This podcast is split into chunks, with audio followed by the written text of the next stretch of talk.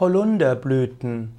Holunderblüten gelten seit Jahrhunderten, vielleicht Jahrtausenden als wichtiges Mittel in der Naturheilkunde, in der Volksheilkunde.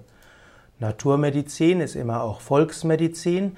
Auch wenn manchmal das Wissen verloren gegangen ist, sind dennoch die Mittel bis heute bekannt, manchmal bekannt. Holunderblüten sollen helfen gegen Rheuma, gegen Fieber, gegen Gicht und auch Verschleimungen. Holunderblütentee gilt auch als Einschlaftee. Holunderblüten sind letztlich eine Art weiße Apotheke. Holunder hat etwas zu tun mit der mit Himmel und mit Hell und mit der göttlichen Mutter. Vielleicht hast du von der Frau Holle gehört. Und die Frau Holle gilt als äh, die Waldfee. Man spricht davon Holler, die Waldfee. Und diese wiederum ist äh, eine, ja, letztlich eine märchenhafte Manifestation der Urmutter, der göttlichen Mutter. Holunder steht also, gehört also zu den Heilmitteln der göttlichen Mutter. Holunderblüten kann man verwenden für Tees. Es gibt Holunderblütentees. Man kann Holunder einlegen und zum Beispiel daraus ein Zitronenwasser mit Holunderblüten machen. Man kann Holunderblüten auch in verschiedenen Rezepten verwenden, wie zur Ernährung.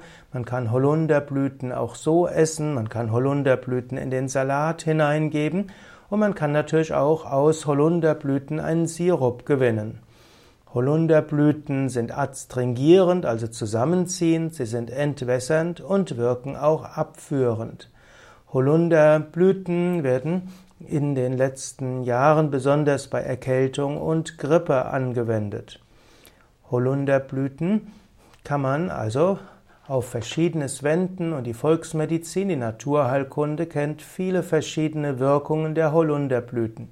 Du könntest aber auch einfach in die Natur gehen, einen Holunderstrauch anschauen und vielleicht die Holunderblüten genießen. Viel Heilwirkung der Natur kommt auch ohne, dass du diese Blüten gleich abschneidest oder isst. Manches hilft einfach, du gehst in die Natur und schaust dir die Blüten an und die Bäume an und die Sträucher an und du verbindest dich mit ihrer Energie.